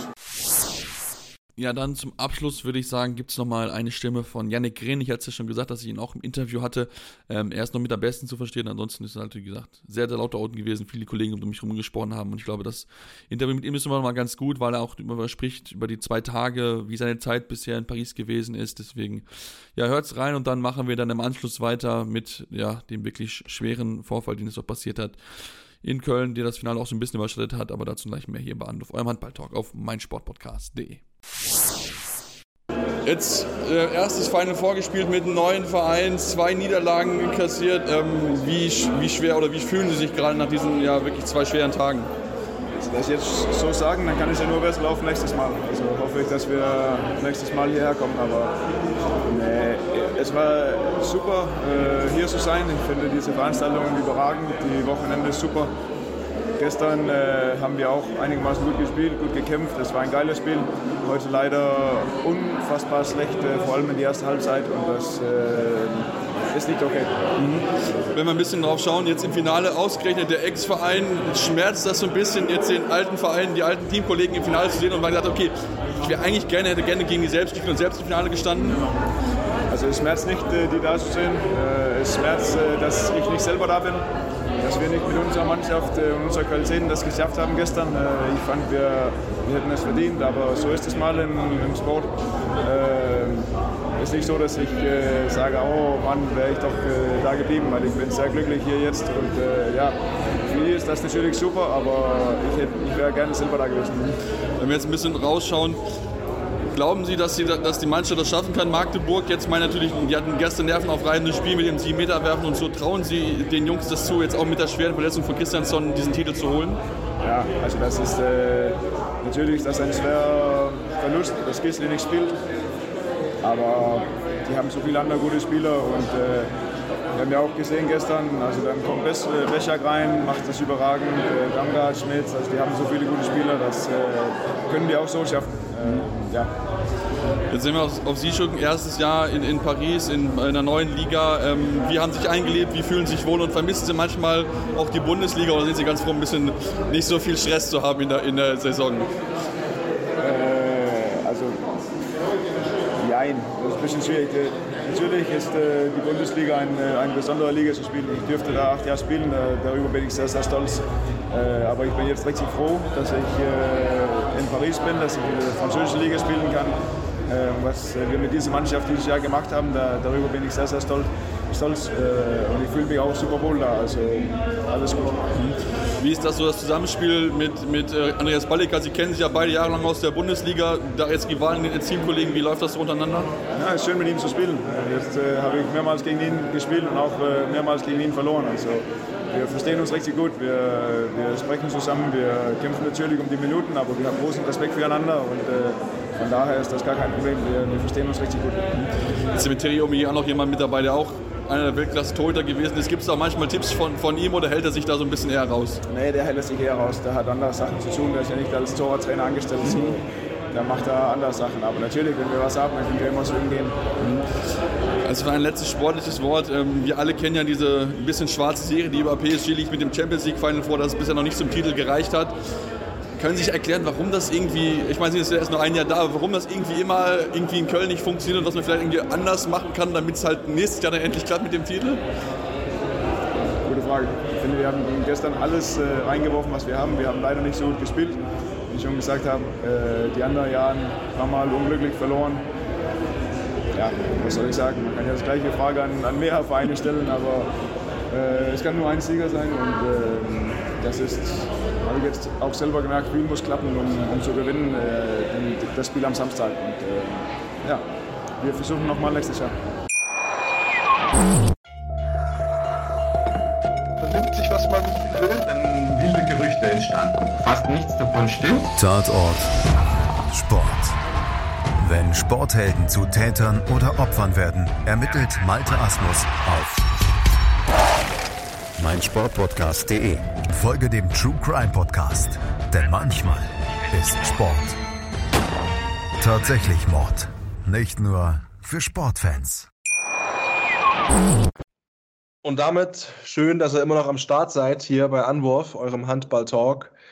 Und, und vielen, hoffentlich auch exklusiven Stimmen. Also natürlich, viele haben schon die Kollegen natürlich mitgemacht, aber ich habe überall reingehalten, wo sie irgendwie ging, wo irgendwie jemand stand. Ja, das ist ja so. Weißt du, das sind dann, sind dann so, so, viele Menschen, die an dir vorbeilaufen. Und ganz ehrlich, ich hätte auch super gerne Andy Wolf interviewt, aber Andy Wolf, ich glaube, hat mit dem ZDF und ARD gesprochen und dann wurde er von irgendeinem Offiziellen, der von Kiels an allen vorbeigeführt. Und wir stehen alle so und denken so, dem hätten wir auch sehr gerne gesprochen. Unangenehm, ja. Mein Gott, mein Gott, mein Gott. Ja, aber Thematiken zu Andy Wolf gab es ja auch genug, sicherlich. Ähm, er hat das Ding auch nochmal gern geholt, das ist klar. Ähm, es ist schon der Titel, der ihm noch fehlt, muss man ganz ehrlich sagen. Ja. Es fehlt ihm halt genau noch dieser Titel, genau. Äh, Gut, und klar, Weltmeisterschaft auch, aber dieser, ja, Club, dieser Champions, dieser Titel, die, das, das nagt ihn schon, glaube ich. Also jetzt auch zweimal im Finale verloren zu haben. Weil er eben auch in einem Verein unterwegs ist, wo es hätte eigentlich mal klappen müssen in der Zeit. Das ist immer ganz ehrlich. Ja. Ähm, aber er hat noch ein paar Jährchen im Tank. Äh, beobachten wir, haben wir das Auge drauf wir müssen trotzdem natürlich irgendwie diese Kurve kriegen, Sebastian, zu einem Thema, was unausweichlich ist, was ich auch äh, gehört, darüber zu sprechen, was jetzt die ganze Stimmung auch einfach mal komplett ad absurdum führt eigentlich, weil der Champions League-Titel von Magdeburg, und das haben ja auch die Trainer so gesagt, Bennett Wiegert, der gesagt hat, also der dann ja, ich habe das, wir können einfach mal sein Zitat gleich einfach dann, glaube ich, einspielen lassen, weil ich habe nämlich auch das bei mir drauf. Also ich denke, wir können mal über das Thema reden und dann lassen wir ihn nochmal dann dazu sprechen und reden nochmal im Detail drüber. Ähm, es geht, ja, es, ja, es geht einfach um den Journalisten, der verstorben ist. Ähm, am Sonntag, während, nicht während der Partie, aber während der Partie diesen wir wissen es nicht, Stand heute, diesen Anfall, diesen Schlaganfall, diesen Herzschlag, was auch immer erlitten hat. Und das Ganze, Sebastian, ist von dir fünf Meter weg passiert, wenn überhaupt. Du saßt ja mit auf der Pressetribüne, du warst Teil des ganzen Erste-Hilfe-Prozesses, ihr habt nach Hilfe gebrüllt, äh, ohne sie zu sehr ausschlachten zu wollen natürlich. Aber was ist da passiert? Du warst ganz nah dran. Ähm, ich habe das nur, wie gesagt, wie viele andere Zusehende auch dann nur mitbekommen über Kommentatoren, über Ticker, dass das Spiel eben unterbrochen worden ist wegen einem medizinischen Notfall und dann weitergeführt worden ist, Jubeltraube am Ende. Und nach der Jubeltraube kam erst die Meldung, dass der Kollege eben verstorben ist. Ja, ich weiß noch, also es wurde auch, als wir die Spieler interviewt haben, haben auch einige gefragt, wie es ihm geht, ob wir schon News haben. Ich hatte da noch nichts und ich habe das auch erst erfahren, was dann wirklich mit ihm passiert ist, als ich mit Bennett Wieger gesprochen hatte weil ich auch bis dato noch nichts gewusst hatte und das hat mir auch schon ja wirklich im Markt getroffen, weil du sagtest, der polnische Kollege saß fünf Plätze links neben links, links von mir, also ich saß eigentlich in so einer Reihe mit äh, französischen Kollegen auf der rechten Seite, L'Equipe rechts neben mir und links neben mir saß der Kollege von der Le Parisien. Ähm, und daneben fingen dann die, die, polnischen Kollegen an, handballnews.pl waren da, da waren zwei Plätze frei und dann saßen dann schon die weiteren polnischen Kollegen und ähm, ich erinnere mich noch, es war, ja, Spiel lief irgendwie, ne, war, war ultra spannend und so. Und da, ich hatte da so ein, ja, so ein, so ein, so ein irgendwie was, als runter, was runtergefallen wäre. Weißt du, dieses Geräusch kennst du, okay, irgendwie Stift was gefallen, ein bisschen was Größeres. So, und, aber mich wird so ein bisschen so nach, nach rechts weggedrückt. Ich so, okay, gucke so nach links rüber und, und sehe, wie dieser polnische Kollege dort am Boden liegt und geistesgegenwärtig springen wir alle, die wir da sitzen, irgendwie auf und, und brüllen irgendwie das Sanitäter. Also ich weiß noch, ich habe irgendwie nach vorne links, nach vorne rechts irgendwie Sanitäter gebrüllt und die haben uns irgendwie alle so total perplex angeguckt, als, weil die irgendwie auch total überfordert mit der Situation gewesen sind und äh, waren aber irgendwie ganz, ganz schnell, ganz, ganz laut. Auch die Reihe vor uns und hinter uns hat angefangen, genau dasselbe zu tun. Ähm, und dann haben wir so alle gesehen, dass die alle Blicke nach zu uns kamen mehr und mehr und dann, dann kam dann von, von den Kielce kam dann der Mannschaftsarzt dann hoch, ähm, von hinten kam eine Dame mit einem Barcelona-Trikot noch dazu, der gesagt, ich bin, bin Arzt, lass mich durch. Ähm, sie ist dann auch mit dazugegangen. Von vorher war schon irgendwie ein Kollege von unterhalb hochgekommen, vom, ich glaube, spanischen Hamperverband war das, glaube ich, der vor uns saß, ähm, der da auch versucht hat, irgendwie ein bisschen zu unterstützen, so ein bisschen Ersthilfe zu leisten. Und ähm, ja, natürlich sind wir alle raus, durch rausgegangen aus der, aus der, aus der Reihe, weil ja klar, der, die Sanitäter brauchten auch alle irgendwie Platz, um den guten Herrn zu behandeln und so. Und ähm, ja, also es war ja total unwirklich. Es hat ein bisschen gedauert, bis, bis dann behandelt, also ne, bis dann alle da waren, bis dann die Liege gekommen ist, bis man dann auch, äh, auch das Tragetuch geholt hatte. Das war so ein bisschen, ja, war so ein bisschen so ein Thema gewesen. Mir kam das Gefühl ewig vor, bis das da gewesen ist. Wahrscheinlich war es deutlich weniger, aber ähm, du stehst dann da und es ist irgendwie so, du, du realisierst das irgendwie so gar nicht. Und ich habe dann, äh, als es als er dann weggetragen worden ist und wo dann auch wirklich dann ja diese ganzen dieser ganze Prozess abgegangen ist, weil eigentlich hieß es erst, ja, soll die Treppe hochgetragen werden, da hieß es aber, nee, nee, wollen wir nicht. Und ist er dann nach unten weggebracht worden, weil es natürlich auch, wir saßen in der dritten Reihe, also da ist natürlich der Weg dann hoch, ich glaube, es sind 20 oder 25 Reihen gewesen, der hat natürlich viele Menschen das sehen können. Und man hat es ja gesehen, dass ja auch ja extra diese, diese Lagen hervorgehoben, damit halt möglichst wenig Menschen einfach sehen können, weil es auch wirklich ein, ein Schock gewesen ist. Ähm, haben sie dann nach unten das Tor aufgemacht oder diese, diese Stange rausgehoben. Man kennt diese Absperrung, weißt du, die du dann da hochnehmen kannst, mit so, mit so Gittern halt, ja, ähm, ja. runter, hochgehoben und dann haben sie ihn da rausgetragen. Und ähm, das war irgendwie so, also ich bin ganz ehrlich, ich habe das Spiel irgendwie wahrgenommen, dann noch danach, aber so richtig realisiert, was da auf dem Platz abging, so emotional habe ich gar nicht, weil du irgendwie halt so, so auf Schienen halt irgendwie bist, so als ob so, ja, das geht irgendwie weiter und du, du merkst auch, was, was da passiert oder so, aber du bist halt einmal emotional so angefasst von, von dieser Thematik einfach gewesen, dass das einfach für mich so, also ich konnte mich auf dieses Spiel einfach emotional einlassen, weil einfach direkt neben dir ist gerade einer zusammengeklappt. Und ich erinnere mich noch, der, der, hat ein bisschen gekrampft auch, wo du natürlich auch denkst, okay, was ist da passiert? Was ist passiert? Dann kam dann zur Siegerzeremonie kamen auf einmal dann zwei Polizisten in unsere Reihe, die sich diese, die sich da ein bisschen die Szenerie da angeguckt haben mit, mit Taschenlampe. Ähm, ich weiß noch, ich weiß nicht, ob ich das sagen darf, aber ich berichte einfach mal so, wie ich es halt wahrgenommen habe, dass dann halt auch so eine kleine Blutlache auf dem Boden wohl noch gewesen war. Ähm, das war also ich stecke steckt immer noch im, im Mark. Also ich, ich, es ist einfach, also ich hatte auch Leute wieder, als ich dann zurückgefahren bin, von, weil ich auch aus NRW nach Bad Aibling jetzt gefahren bin in, mein, in, äh, in meine Wohnung mit meiner Freundin, ähm, gab es das Thema Ersthilfer zum Beispiel in Hessen. Also beim Hessischen Rundfunk machen die gerade ganz, ganz groß. Ähm, und da habe ich halt auch gedacht, so, eigentlich, wenn, überleg, wenn du überlegst, so, okay, kannst du irgendwie was in dieser Situation machen, um den Mann zu unterstützen? dann denke ich so, ja, ich hatte mal Erste-Hilfe-Kurs für, für einen Führerschein, aber wüsstest du, wüsste ich jetzt noch, wie ich das hinkriege, so richtig nicht. Und das ist irgendwie so ein Thema, was mich beschäftigt, wo ich sage, so, eigentlich muss das mal aufbessern, um dann wirklich, falls sowas nochmal passiert, einfach dann da zu sein oder wirklich erste Hilfe zu leisten. Denn weiß ich, ob ich vielleicht hätte helfen können, wenn ich ein bisschen schnell reagiert hätte und irgendwie stabile Seitenlage oder sowas gebracht hätte. Keine Ahnung, aber es sind halt so Themen, die dich einfach irgendwie ja mit beschäftigen, weil da ist ja keine zehn Meter neben dir ist dann ein Mann verstorben und das ist das ist ja, halt so schwierig, ne? weil im, im Endeffekt kannst du, und ich glaube, das ist so, man stellt sich die Frage so oft, aber immer erst, wenn einem sowas passiert. Also ja. ich auch schon mal Unfall-Ersthelfer und habe nicht viel mehr machen können, als in dem entsprechenden, ich, ich sag mal, in der entsprechenden Szenerie rumzulaufen und hatte Sachen unter meinem Schuh, die du da nicht haben möchtest, um es mal ganz grob zu verpacken. Und ne, man stellt sich die Frage danach immer, man, man müsste mal, und jetzt müsste man mal zum Erste-Hilfe-Kurs gehen und jetzt müsste man halt wieder mal auffrischen, das Ganze. Im Endeffekt super beschissene Geschichte und äh, ich glaube, das sind wir auch alle angehalten, vielleicht nochmal in uns zu gehen und uns zu fragen, wie würden wir oder könnten wir in einer Situation reagieren und ich mache niemanden im Vorwurf, der jetzt sagt, nö, weil geht mir genauso, weil es auch nochmal ein Unterschied ist zwischen, ich habe ähm, meiner ist ein bisschen jünger her, mein letzter Erste-Hilfe-Kurs, ich glaube vor drei Jahren für ähm, meinen Rettungsschwimmer, den ich fürs Sportstudium machen musste. Aber trotzdem drei Jahre schon wieder. Und ich wüsste jetzt auch nicht spontan, yo, ne? Und dazu kommt noch die Emotionalität in dem Moment mit dazu. Wie, wie war denn die Stimmung in der Halle danach? Also es wurde ja weitergespielt, ich habe es auch im Ticker verfolgt. Es, es, es war wohl ein langes Ring, so haben es zumindest die Kollegen von der Presse geschrieben wie man jetzt damit umgeht, wie man weitermacht. Wie habt ihr das, wie habt ihr das empfunden? Wie war die Stimmung danach in der Halle? Und ich meine, auf der Platte war es ja wirklich der, so absurd das klingt, und ich bitte da auch wirklich um Nachsicht, dass ich das jetzt so sage, ich meine es natürlich in dem Kontext dessen, war das natürlich auch der, der, der Turning Point für Magdeburg irgendwie, diese Unterbrechung. So, so blöd wie das klingt, äh, weiß ich. Ähm, wie, wie hast du denn die Halle wahrgenommen danach? Ja, also das, bin, bin ich auch, also ich bin dabei es ist, hört sich auch wirklich total blöd an, aber es irgendwie so diese Pause hat, hat einfach so ein bisschen irgendwie Magdeburg so ein bisschen mehr geholfen.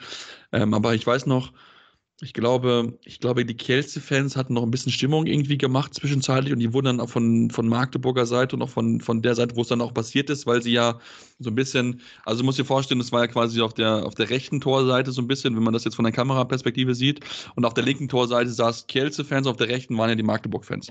So und ähm, die Magdeburg-Fans haben natürlich ein bisschen eher einen Blick drauf gehabt, was da wirklich passiert ist und deswegen, ähm, ja, gab es dann direkt die Reaktion rausgebuht und dann hat für mich ein bisschen zu lange gedauert, bis auch die Moderatoren gesagt haben, dass bitte keine Stimmung gemacht werden sollte. Natürlich auch klar, wie reagierst du in so einem Moment? Ne, ist natürlich klar.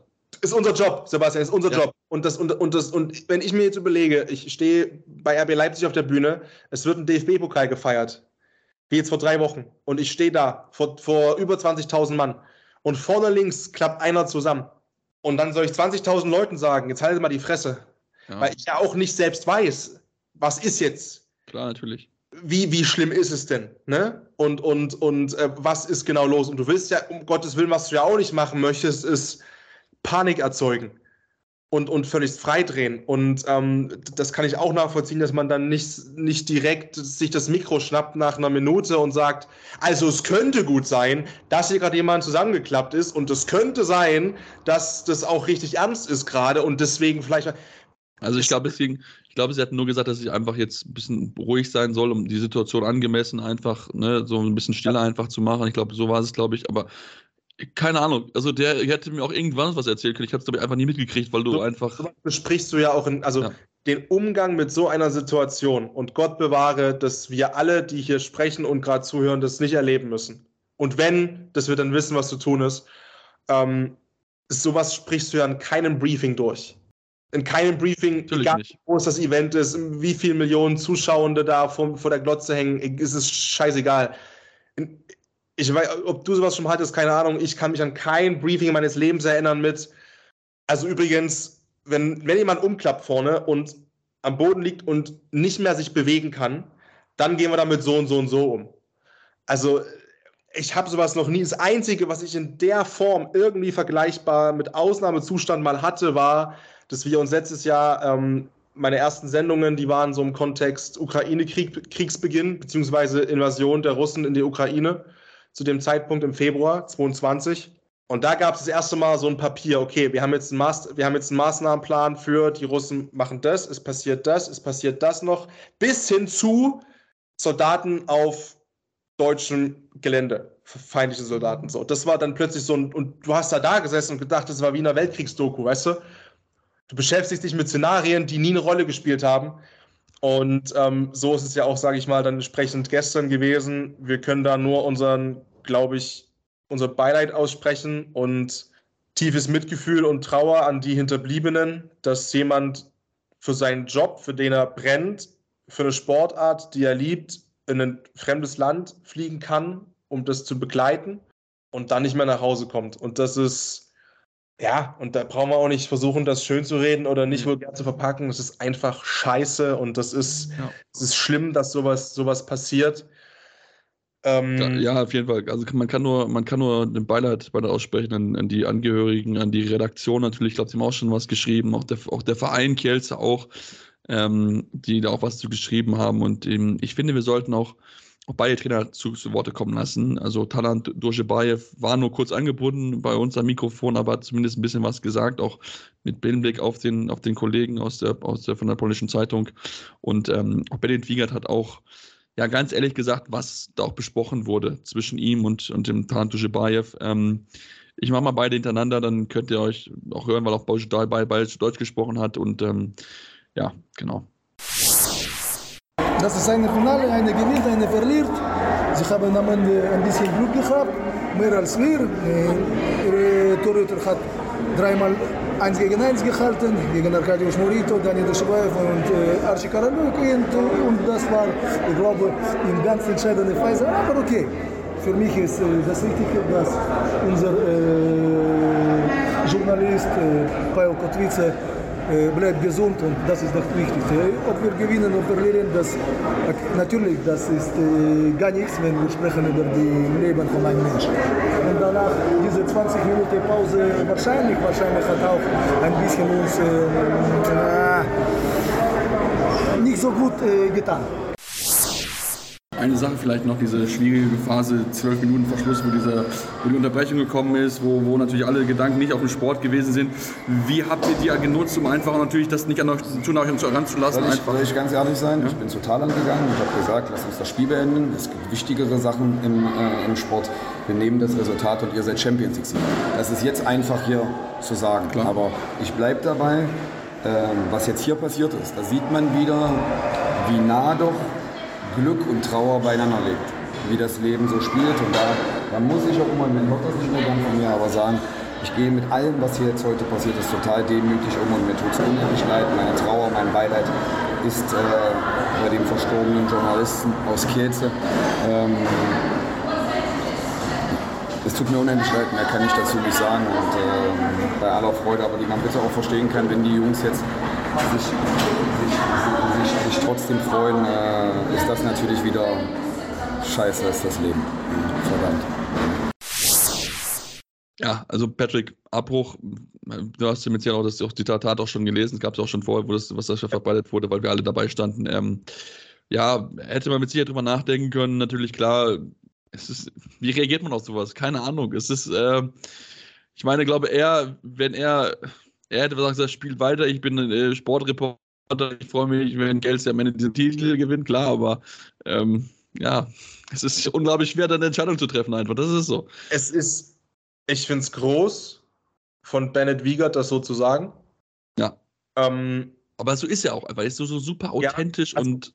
Und also ich will jetzt die Aus, ich will jetzt die Aussage auch nicht glorifizieren und höher hängen, sage ich mal, als sie ist, weil natürlich, ne, ähm, er will dafür auch nicht abgefeiert werden für so eine Aussage. Das Natürlich nicht. Weil, äh, wie, ne, das, darum geht es nicht. Deswegen lässt man so eine Aussage nicht fallen, um dann in so einem schlimmen Fall da als, ähm, als Held dazustehen, wenn man ja so selbstlos dann so eine Aussage trifft und so einen Vorschlag unterbreitet. Aber ich finde es absolut groß, was Bennett da gesagt hat und gemacht hat. Und ich kaufe es ihm auch ab. Und es gibt, es gibt Leute im Sportkosmos und Menschen, den würde ich so eine, nicht nur im Handball, aber den würde ich so eine Aussage nicht abkaufen. sondern da habe ich eher das Gefühl von, mh, da ist ein bisschen Selbstdarsteller jetzt mit dabei. Aber Bennett Wiegert kaufe ich halt einfach ab. Und ähm, trotzdem, und das will ich auch nochmal dazu sagen, habe ich auch Tweets gelesen, so in dem Bereich dann, boah, und so eine Aussage zu fällen und dann, also wo ein Twitter-User geschrieben hat, dass er es mutig findet, so eine Aussage zu fällen und die an Glaubwürdigkeit komplett verliert, wenn man dann ja sieht nach Abpfiff, wie die ausgetickt sind, die Jungs, wie die sich gefreut haben. Ja, aber lass die sich freuen. Die sind Champions League-Sieger geworden. Das klingt ja so, als ob die Schuld dran hätten, dass sowas passiert. Und ich kann die Freude komplett nachvollziehen. Ich möchte die Freude auch null dämpfen und ich glaube auch, die Jungs, die können das einordnen und die haben trotzdem ordentlich gefeiert. Und ich hoffe es auch und ich wünsche es mir auch für sie, dass sie diesen vielleicht bei vielen sicherlich Once-in-a-Lifetime-Triumph gebührend gefeiert haben, mit dem, muss ich echt sagen, so dermaßen geilem Pokal, dieser EHF Champions League Pokal, so ein geiles Teil. Also, oder? Ich ganz ehrlich, ich finde das Ding total nice. Ja, man kann ein bisschen drüber reden. Ich fand es ja auch eigentlich ganz cool. Also, ich weiß, ich glaube, Kai Smith hatte es ja schon relativ danach, als er dabei, als er dann die Fragen beantwortet hatte. Äh, war auf jeden Fall, auf jeden Fall ganz cool. Geil, oder? Oder nicht? Ja, also ich, ich bin prinzipiell nicht so ein Pokal Fan von so ausladenden Pokalen, aber die Idee ist auf jeden Fall cool gewesen. Ey, bist du nicht? Ey, ich will, also. Also ich finde jetzt zum Beispiel diese, diese, wenn wir uns an diese Weltmeisterstatue, 2000, wenn du siehst, 2007, dieses ultraschwere Ding, dieses, glaube ich, hat irgendwie 10 Kilo gewogen, glaube ich. Verknarzt und es sah aus wie eine, ja. eine alte Baumwurzel, keine Ahnung, ja. Das war, das war grottenschlecht, aber ich finde, die ist eigentlich eine coole Lösung, finde ich ganz schon, ja. Das stimmt, aber, also, für alle, die vielleicht keine Vorstellung haben, das ist ein komplett vergoldetes Netz. Tornetz mit dem Ballwurf. Tornetz. Und Tor, der Ball halt reinfliegt, ja. Genau, so. Und also am besten mal googeln, das glaube ich am einfachsten. Ähm, aber ja, also vielleicht können wir es auch so abschließen mit hochverdient aufgrund der mannschaftlichen Leistung, getrübt von diesem unglaublich schlimmen Vorfall, der aber den Respekt trotzdem nicht schmälern soll äh, für Magdeburg und die Anerkennung und auch die Freude im, im Kontext dessen trotzdem nicht schmälern soll über den deutschen Champions League-Sieg und über die Frage natürlich jetzt, Sebastian, nichtsdestotrotz, die Ansprüche werden nicht kleiner in Magdeburg. Du bist Champions League-Sieger geworden. Letztes Jahr das erste Mal seit Ewigkeiten deutscher Meister. Jetzt stellt sich da in Magdeburg keiner hin und sagt, jo, nächstes Jahr Triple. Aber was kommt denn jetzt noch? Also, ist, ne? Das ist eine sehr, sehr gute Frage eigentlich. Also klar, natürlich, einige haben natürlich mega gefreut. Ich meine, das war der perfekte Abstieg beispielsweise für den Piotr Schabrowski, der ja auch jahrelang mit dabei gewesen ist. Der hatte den letzten Champions League-Titel mit Kielce gefeiert, ne? das darf man auch nicht vergessen. Da hast du Marco Besiak, der, ich glaube, nach dem Wochenende endgültig sein Trikot unter der, Halle, der Hallendach sehen wird. Also was der dann abgerissen hat, als dann Christiansson reinkam, es war überragend, wie er dann die wichtigen Tore erzielt hat. Ähm, Kai Smith, der sich mit für eine überragende Saison nochmal gekrönt hat mit diesem Titel, der jetzt erstmal nach Flensburg fährt und erstmal keine Champions League Luftschildbahn wird in der kommenden Saison, aber mit Sicherheit da wieder hin will, ist ja klar, in zwei Jahren vielleicht, mal gucken.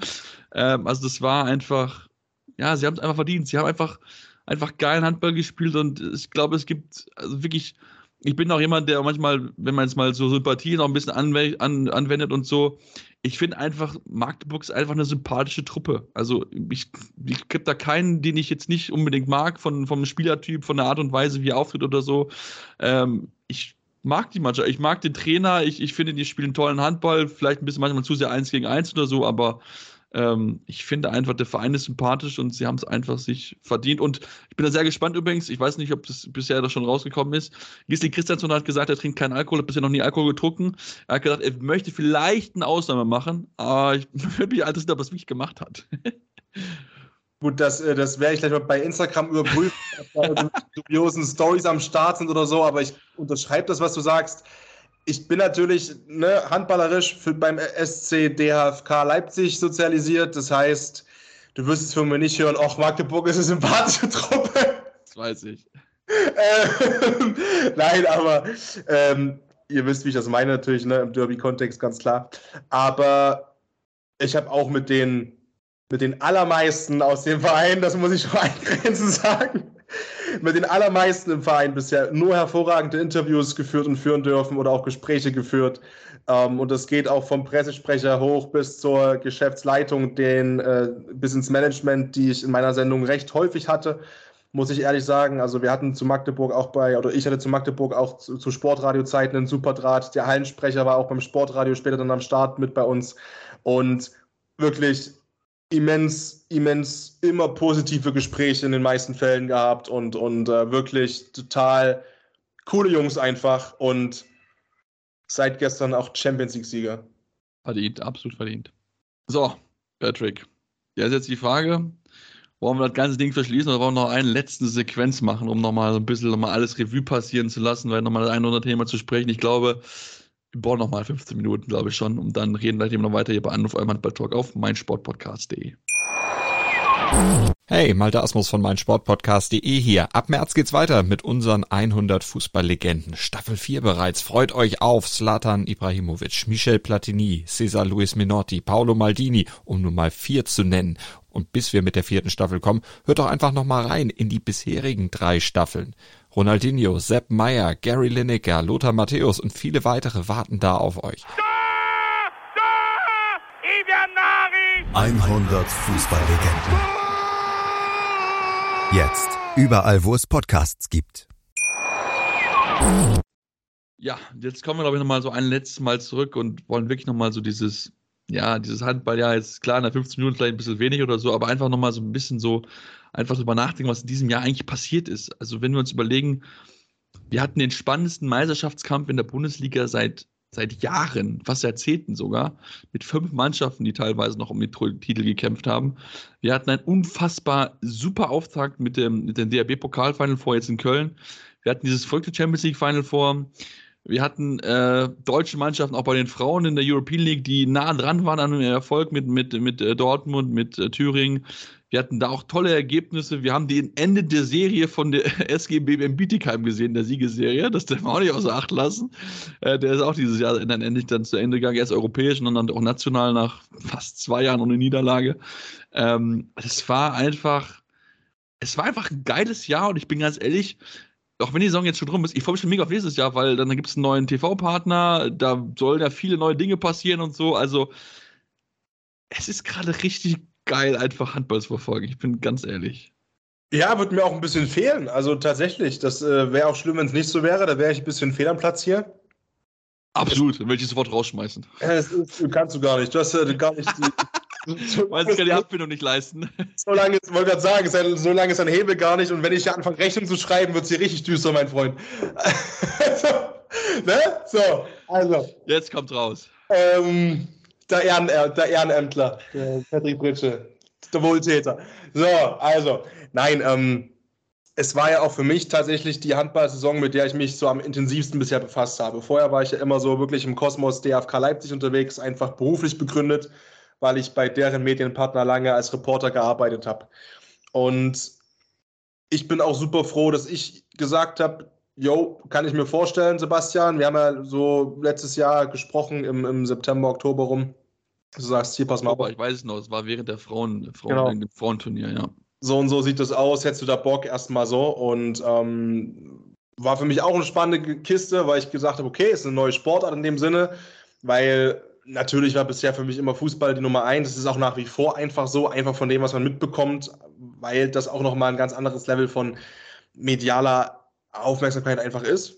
Aber ich fand's, ich habe mich so reinsaugen lassen. Ich habe mich so reinsaugen lassen in den kompletten Handballkosmos. Ich war so aktiv im Handball schauen wie, wie noch nie zuvor und muss auch sagen, für mich gab es in der Saison so viele geile, geile Momente auch, die ich live erleben durfte, was vor allem auch den Leipziger Jungs zu verdanken ist mit ihrem Run hier dann gegen Magdeburg, gegen, gegen Kiel, gegen, gegen die Löwen dann plötzlich mittendrin. Dann hast du Flensburg, das Spiel gehabt. Du hast dann plötzlich plötzlich was eine Neuheit gehabt im, im deutschen Profisport, auch mit mit äh, mit Kretschi, mit, also mit Lukas Cicala. Ähm, das, das Coming Out, was, was für mich auch drüber steht, so ein bisschen über der Saison, weil es größer ist als der Sport. Und Definitiv. wie wir dann wieder gesehen haben, dass es Dinge gibt, die sind größer als der Sport.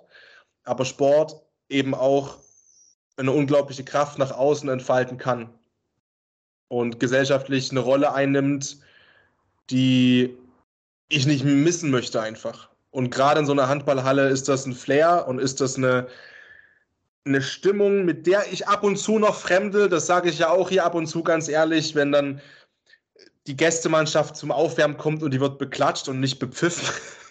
Das ist für mich als Tomaten beworfen. Ja, warum da kein, wie damals bei uns Dresden gegen Leipzig im DFB-Pokal, warum da kein Bullenkopf auf dem Platz fliegt, verstehe ich aber nicht. Ja, kann ich nicht nachvollziehen. Ist mir gänzlich fremd. Ähm, äh, ja, aber das ist einfach, ist einfach cool. Und es ist ein Sport, der so nahbar ist. Wir haben hier Folgen rausgehauen, wir haben Gespräche geführt zwischen Tür und Angel ausgemacht mit, mit Weltmeister, mit Olympiasiegern. Einfach so bei Instagram so zwischen, ja, ich bin im Flughafen, ja, ich bin im Hotel, lass mal durchrufen. Ähm, dieses, dieses Interview mit Mahe, wie der am Flughafen sitzt und mit uns spricht, das war mit das Genialste, was wir gemacht haben. Mahe oder Gary Heinz auch, ne? Was ein geiler, sympathischer Typ einfach. Ähm, wir hatten, wir hatten die Möglichkeit, auch ein bisschen rumzuwühlen im, in, den, in den blöden Themen des Handballkosmos. Ne? Gerade du auch da mit deinem Engagement in der Richtung. Wir hatten ähm, tolle, tolle äh, Gespräche auch im, im Bereich Damenhandball, Frauenhandball und Schiedsrichter, Beachhandball. Schiedsrichterinnen. Und es ist einfach cool. Das ist einfach eine geile Sache und das ist für mich so, das bleibt nach der Saison kleben. Ähm, was es für eine geile Sportart ist, welche Kraft die auch hat, wie ehrlich man trotzdem auch damit umgehen kann und auch muss, nach wie vor natürlich trotzdem, bei den Themen, die nicht so funktionieren, die nicht so gut laufen. Aber, und das ist eben vielleicht auch das, wir werden uns ja wieder hören, dann auch bald zu einer Heim-EM. Und Stand jetzt glaube ich wirklich, handballerisch ist die Euphorie viel, viel größer als bei den Jungs auf dem Rasen. Und Gut, jetzt nicht unbedingt, weil die Handballjungs hier immer goldmäßig alles wegspielen. die Fußballer machen es auch gerade leicht, sagen wir mal so.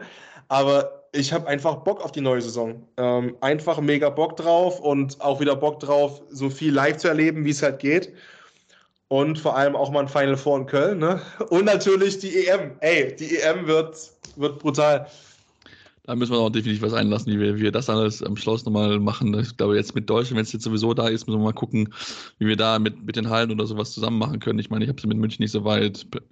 Robin mit Köln, du bist auch noch im Osten aktiv, also da können wir sicher mal schon, dass wir da vielleicht auch Stimmen sammeln können, ähm, dass wir da ein bisschen natürlich auch ein bisschen extra mehr verdienen, aber es sind natürlich alle Sachen, die wir gucken werden, ja, die wir uns mal. Ich kann ja spoilern an der Stelle, ich habe eventuell sogar das, also weiß ich nicht, kann sein, dass ich eventuell für einen TV-Sender vor Ort bin. Ähm, als äh, Reporter. Aber ähm, wenn nicht, dann auf alle Fälle für, für Anruf, das ist klar. Also da bin ich dann 100 Prozent. Das ist, ich bin, ich schon, bin ich schon ein bisschen neidisch, muss ich ganz ehrlich zugeben. Ja, du, da, du, du, weißt, du weißt doch, wie unsere Branche ist, oder? Weiß. Auf jeden Fall. ja, ey, machen wir, schicken wir dich hin und bedingen, wir planen mit dir. Nie wieder was gehört. Aber es. ja, aber wie gesagt, es ist, du hast, du hast ja gesagt, es gibt so viel, so viel geile Sachen, die jetzt noch anstehen. Also ich bin super, super gespannt auf das, diese, diese Zeit und ihr dürft natürlich auch einfach sagen, ich meine, auch dieses Jahr war natürlich auch für mich im Podcast äh, äh turbulent, ne? Wie mit Tim angefangen dieses Jahr oder die Saison. Dann die Info, okay, ich mache nicht mehr weiter, ich mache mach was eigenes mit, mit Sprungwurf TV und das ist auch ein tolles Format, gar nichts gegen. Also, was sie damit noch mit Amateurhandball auch einbauen, das ist eine tolle Geschichte. Ähm, und äh, ja, natürlich dann aber trotzdem die Frage, ich möchte weitermachen, wie, wie geht's weiter und dass wir dann auch so, ja, das so rein, so einen Drive reinbekommen haben, so viel Spaß gemacht haben, so viele tolle Ideen umgesetzt haben. Das äh, freut mich sehr, das hat, glaube ich, sehr, sehr viel Spaß gemacht. Ihr dürft natürlich in der Zeit uns natürlich auch schreibt euch uns euer Feedback, was wünscht ihr euch, was hat euch gut gefallen, was hat euch nicht so gut gefallen? Haut einfach mal raus, gebt uns euer Fazit zur Saison. Ich bin da, wir sind sowas von offen, wir sind so, so schnell im Antworten, wir nehmen alles auf, was, was ihr uns gebt. Ähm, ich meine, ihr habt es auch gesehen, wie, wie, geil ihr auch drauf seid, einfach diese Live-Sachen einfach mitzubekommen von Köln und so weiter. Also von daher, schreibt uns, folgt uns auf Facebook, Twitter, Instagram mit dem Handle an, wo findet ihr uns dort jeweils und ähm, ja, lasst uns einfach diesen geilen Sport weiterleben. Und wir werden weiter, uns wird es weiter zu hören sein bei den Podcatcher eurer Wahl. Wir werden jetzt mal diese Woche besprechen, wie wir diese Off-Season angehen werden, wie wir den Sommer über was machen werden, wie wir produzieren werden, ob wir dann manchmal vielleicht uns mal mit ein paar gewissen Leuten mal grundsätzliche Themen besprechen über den Handball generell, muss mal schauen, mal vielleicht ein paar Mal Vereine vorstellen, ein bisschen noch in den Vorhandball eintauchen, um da auch da Leute vorzustellen. Also Ideen haben wir auf jeden Fall. Umsetzen müssen wir mal gucken, wie wir das alles hinkriegen, was wir so als Ideen haben. Und dann äh, ja, gibt es uns dann mit Sicherheit demnächst hier wieder bei Hannover im Handball-Talk. Bis dahin, äh, ja, genießt die Sommerzeit und seid nicht allzu weit weg vom Handball, denn das ist gar nicht mal so weit, dann geht es schon wieder los. Ich glaube, in zwei Monaten ist es das Supercup beim, äh, beim DFB-Pokal, also der Männer, der HBF, also heute, die zwei Wochen, die zwei Monate überstehen wir locker irgendwie. Ich wünsche euch was. Bis dahin, war Anruf. Ciao, ciao. Peace. Anwurf. Der Handball-Talk auf meinsportpodcast.de